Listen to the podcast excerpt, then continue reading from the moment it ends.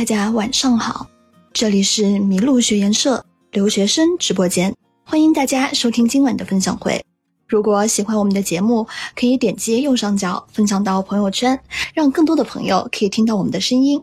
我是今晚的主持人郑爱心，很高兴今天我们可以邀请到我的学长唐瑶做客我们的直播间，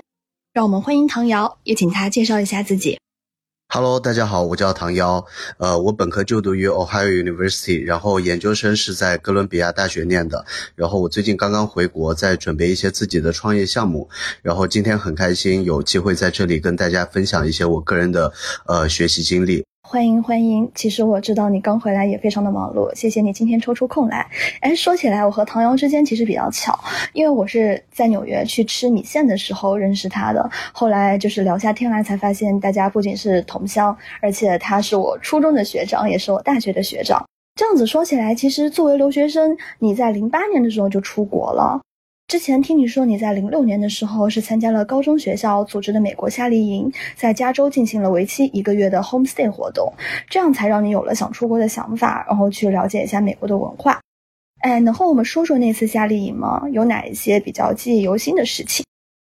对，说起来也是想在纽约开米线店的那一年，一年多的经历还是很特别的，让我呃认识了很多很多优秀的小伙伴。第一次去美国是零六年的时候，那是高一过后的那个暑假。然后当时我们是去了南加州一个叫 Manteca 的小镇，然后跟当地的每个学生有一个 host family，然后我们就跟当地的 host family。待了大概一个多月的时间，然后每天的生活就是夏令营分为两段，然后前半段是每天去学校学习英语，就是跟当地的一些英语老师还有当地的一些高中生一起学习英语，然后后半段的话，我们就去呃加州一些大的城市进行了旅游。那你们后来一起参加夏令营的同学有多少出国留学了？你们现在还会经常联系吗？当时去夏令营，我们整个团里面大概有二十多个学生，然后现在呃经常保持联系的，跟我经常保持联系的有三四个，然后这三四个同学他们也都是就是在美国留学，然后也非常的优秀，然后有一个朋友也是就是研究生去了 CMU，然后现在呃在湾区工作，包括我现在创业的小伙伴也是当时在呃 Host Family 认识的，比我们小。三四岁的一个一个一个学生，然后现在我们也是一直保持联系，然后现在一起在做一些创业的项目。听你这么一分享，那你这个夏令营真的是物超所值了，不仅能体验到异国文化，而且还认识了那么好的小伙伴。这么十多年下来能保持的友谊，真的很让人羡慕啊。那哎，我想请问一下，就是你当时出去夏令营的时候，除了产生了留学的想法，这个夏令营还让你体验到了一些什么别的东西吗？对的，当时那个夏令营对我来说还是影响很大的一段一段经历，因为当时是我第一次去美国嘛，我就感觉自己看到了世界的。另外，另外一面看到了世界另外的样子，然后也切身感受了另外一种不同的生活方式。包括我们每天去上学的时候，我们都会在 host family 家里面自己做好午饭呀。然后周末的时候会和 host family 一起去农场，呃，还有和当地的一些高中生，我们一起去 shopping mall 啊，就是切身感受了非常不一样的一种学习生活的方式。哎，我觉得你这个说到 host family 这一点，真的我是非常的认同的。因为我刚刚去美国的时候，其实有一阵子也是住在 host family，然后我自己觉得真的是特别的接地气，让你很快的就能融入到这个当地的一些生活当中。哎，那你当时产生留学想法的时候，你的父母是什么态度呢？还是说他们在送你去夏令营之前，其实已经是有让你出国的这个想法？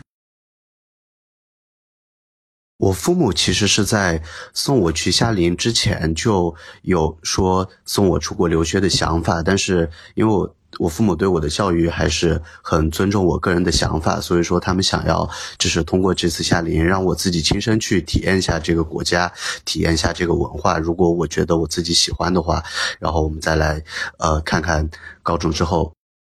选学校，然后再出国留学。哎，那我们刚刚就提到了，就是父母在你留学这个事情当中扮演的角色。那你知道，因为人从小到大总有一个叛逆的时候嘛，尤其男生到了初三或者是高一的时候，可能跟父母可能会有一些不一样的想法。然后想，哎，想问一下，你在你那个时候，你跟你的父母关系怎么样？他们在你心目中是怎么样的呢？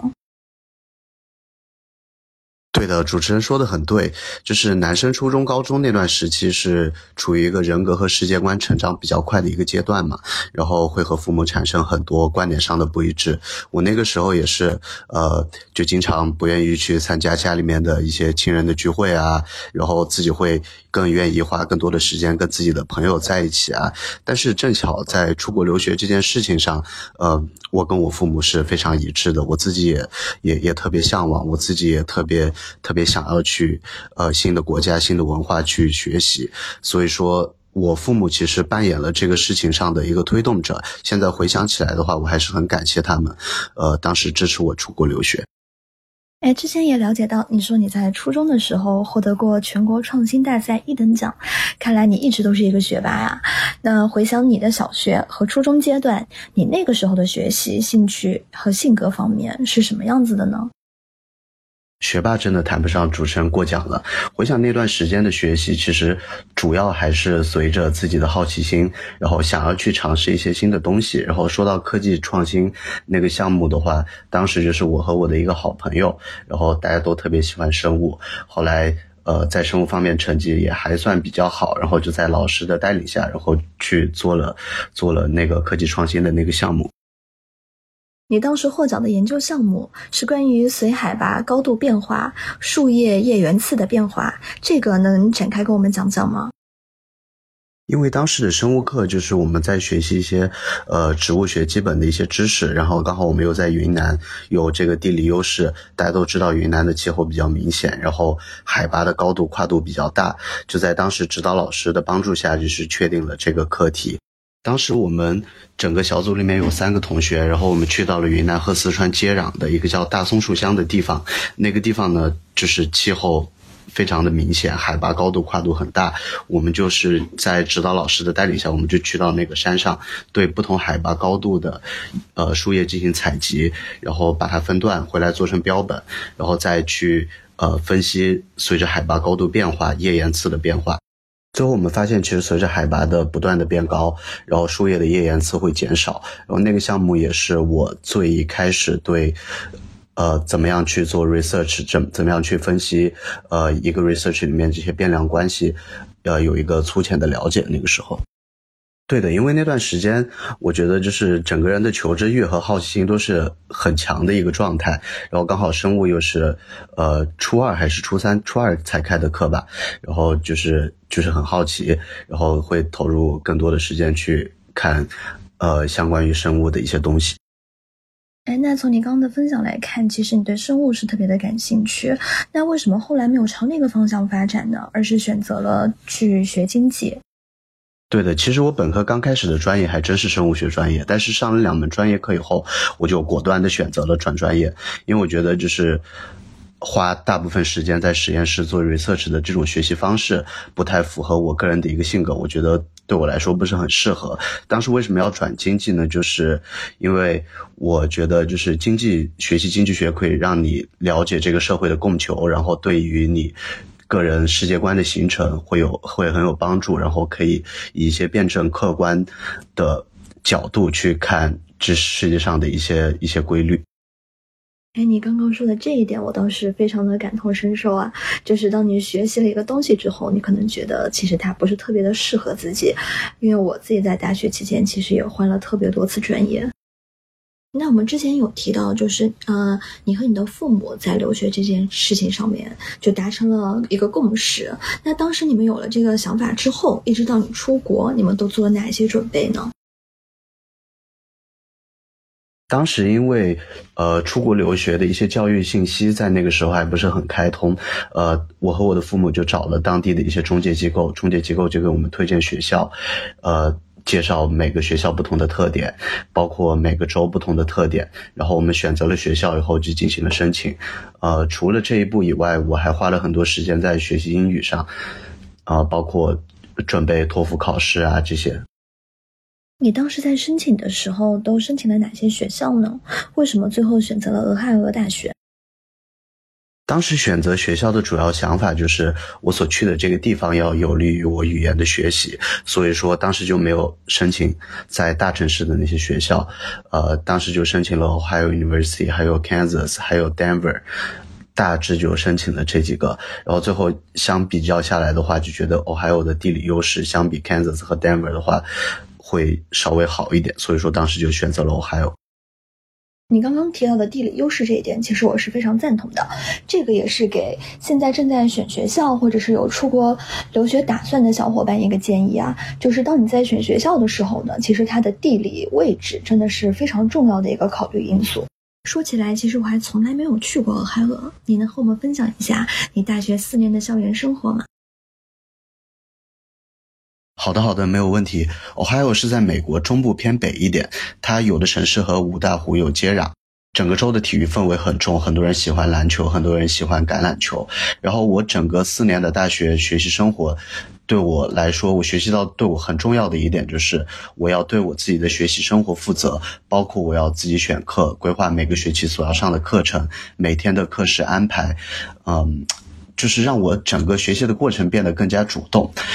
我记得我上博弈论课的时候，遇到了一位对我影响很深的一位导师，他有很强的学术背景，是 MIT 的 PhD，但同时他对学术研究也很严谨，然后他研究的那些课题非常的广泛和有趣。我记得有一个他研究的课题是，就是研究三种不同的人去超市买空调会有什么样的结果。后来我也是一直跟着这个导师学习，呃，就是建立了不错的关系。最后他也帮我写了研究生的推荐信，对我后来申请各大有很大的帮助。那除了学习之外，你平时的娱乐是什么呢？呃，除了学习之外，我平时的娱乐主要都跟体育有关。我会去打高尔夫啊，会去跟朋友打篮球啊，偶尔也会跟呃朋友去酒吧呀。你刚刚提到了说你喜欢运动，尤其是高尔夫还有篮球。那这两个球类运动你现在打的怎么样呢？每年还有没有很多的时间可以参与在其中？这两个兴趣爱好我还是一直保持到现在的，因为我觉得，嗯，有兴趣爱好来说，对一个人是一件非常重要的事情，呃。特别是当你在呃遇到困惑或者是遇到压力的时候，然后去做你感兴趣的事情，对你个人来说是会是一个很好的释放。比如说高尔夫，我只要有时间都会去打，争取就是一个月会去打一场。水平的话一般般，就是一场球的话九十五杆左右。那你真的是保持的非常好啊！那运动呢，真的是有益我们的身心健康的一个活动。哎，现在回过头来看，你觉得俄亥俄大学有哪一些优势和劣势呢？如果是中国留学生申请这个学校的话，需要注意什么呢？呃，我觉得俄亥俄大学的优势和劣势其实来自于同一点，因为它是在美国的中北部嘛。如果呃中国学生想要体验更地道、更纯正一点的美国文化的话，其实是很好的一个地方。相较于大都市来说的话，但是同时相比大都市，比如说像纽约、Chicago 这些地方，嗯，它可能文化的多样性会少一点，呃，你课余生活的一些活动会相对会要少一些。那你本科毕业之后为什么选择了去 gap year 呢？而没有是直接去念研究生？可以和我们说一下你当时的想法吗？还有你 gap year 都做了些什么呀？呃，我当时本科以后为什么选择 gap year？主要是想要自己问清楚自己到底想要什么。因为当时研究生对我来说并不是只是一个学历，我想要知道就是我是不是真正的想去再继续做这样一个学习。后来呃，我就想。我个人的感觉是，如果是在你求学的经历过程当中，如果你对你一个领域了解的比较深入，有机会更深一步了解这个领域的话，对我个人来说应该是一件很幸运的事情。然后后来我就继续选择了，呃，读研究生。然后在 gap year 当中，因为出国四年嘛，我主要的时间就是陪伴一下家人，然后跟家人去旅行。因为现在很多刚刚大学毕业的同学，其实都非常迷茫吧，就是应该选择继续去念书呢，还是应该先工作呢？那我觉得你这个其实是给了大家一个很好的答案，就是你应该先问问自己心里面想要的是什么。那申请研究生的时候，你都申请了哪些学校呢？为什么最后选择了哥大？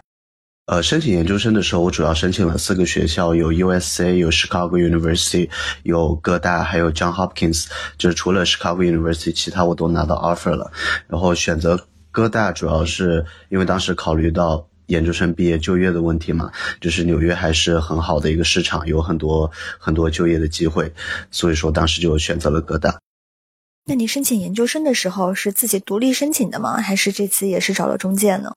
呃，申请研究生的时候是我自己申请的，因为本科毕业之后嘛，相比高中刚毕业的时候，英语要更好了一点。然后经过四年的学习生活，呃，对美国的这些教育体系啊，也有一个更好的了解，所以说当时就自己申请的。那在哥大的这一年，你觉得你的校园生活和你在俄亥俄的时候有什么区别？在哥大的生活和跟在我还有的生活区别还是蛮大的，呃，感觉在我还有的时候，同学跟同学之间更容易建立比较紧密的关系，因为嗯，纽约嘛，大都市，然后大家活动也很多，住的区域也都各不一样，所以说同学跟同学之间的关系就感觉没有那么多紧密。这点我也是非常的感同身受啊！你之前提到说在 Ohio 的时候，课余活动会比较少。那你来到纽约之后，你平时除了学习之外的娱乐是什么呢？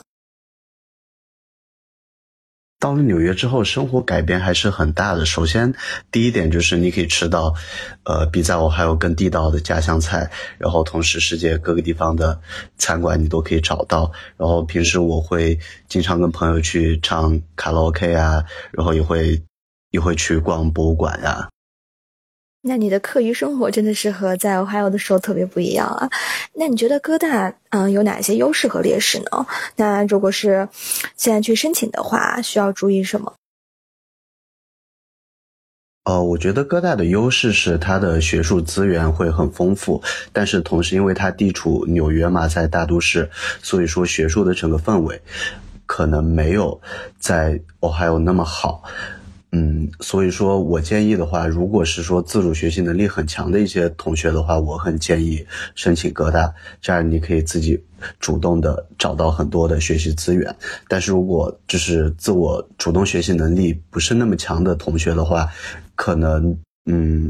在学习的过程当中就会有所分心，因为毕竟在纽约嘛，可以做的事情很多，嗯，所以就会造成学习上的分心。那我们今天的节目就到此，感谢大家的收听。晚安。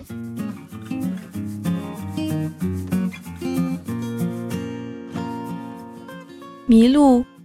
遇见与众不同的人、想法和故事。谢谢你的收听，欢迎你把这个故事分享给你的朋友们，让他遇见更多的人。